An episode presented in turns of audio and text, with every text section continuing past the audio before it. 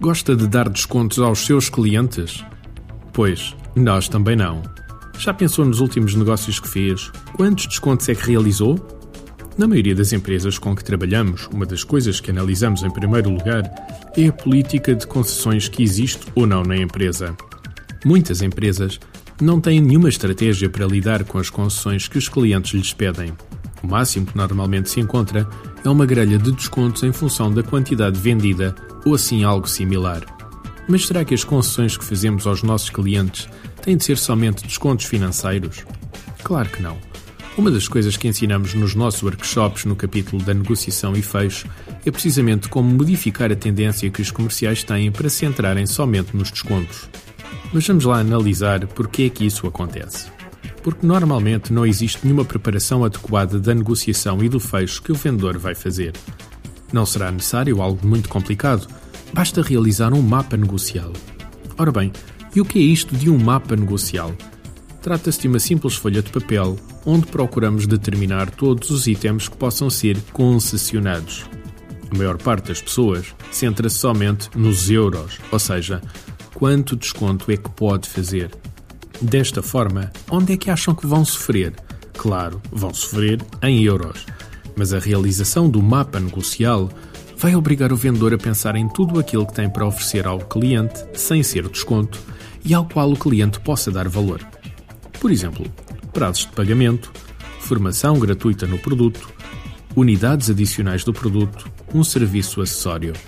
Enfim, a lista poderia ser bastante extensa e iria depender de tipo de negócio, mas o que importa é que ao fazê-lo estamos a ganhar flexibilidade mental para poder propor concessões alternativas ao desconto que nos está a ser solicitado. Por exemplo, cliente, então e não nos consegue um desconto de 10%? E responde o vendedor, Senhor cliente, 10% é um pouco difícil de conseguir, mas se eu lhe conseguisse 4% e oferecesse a formação na utilização do equipamento, isso seria aceitável para si? Nesta alternativa, estamos a trocar euros por formação, que na maior parte dos casos nos ficará mais barata do que o desconto que iríamos oferecer.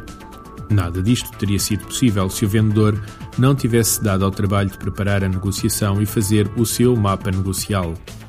Outra componente que é essencial quando nos pedem uma concessão, seja preço, seja outra coisa qualquer, é a utilização da técnica do chicote.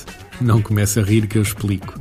Com certeza estará a imaginar um vendedor com um chicote na mão, pronto para disparar assim que o cliente lhe peça um desconto. E a verdade é que às vezes bem me apetecia. A ideia anda lá perto, mas não envolve violência. Uma das regras mais importantes numa negociação é que quando o cliente pede uma concessão, devemos pedir imediatamente alguém troca. Existem pelo menos duas razões para isto. A primeira prende-se com o facto de educarmos o nosso cliente.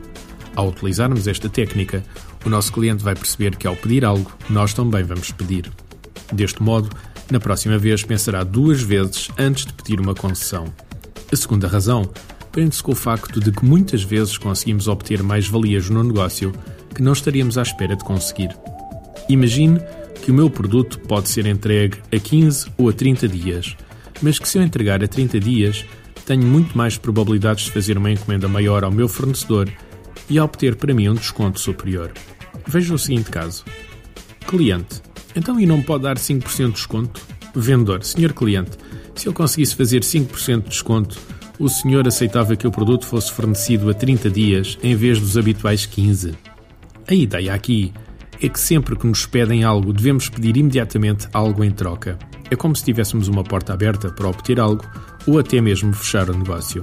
Pegando no exemplo que acabamos de dar. Vendedor. Senhor cliente, partindo do princípio que lhe conseguiria esse desconto, o senhor assinava já hoje a nota de encomenda? O princípio do chicote é um princípio simples e muito eficaz. Da próxima vez, já sabe. Faça o seu mapa negocial. Use o chicote.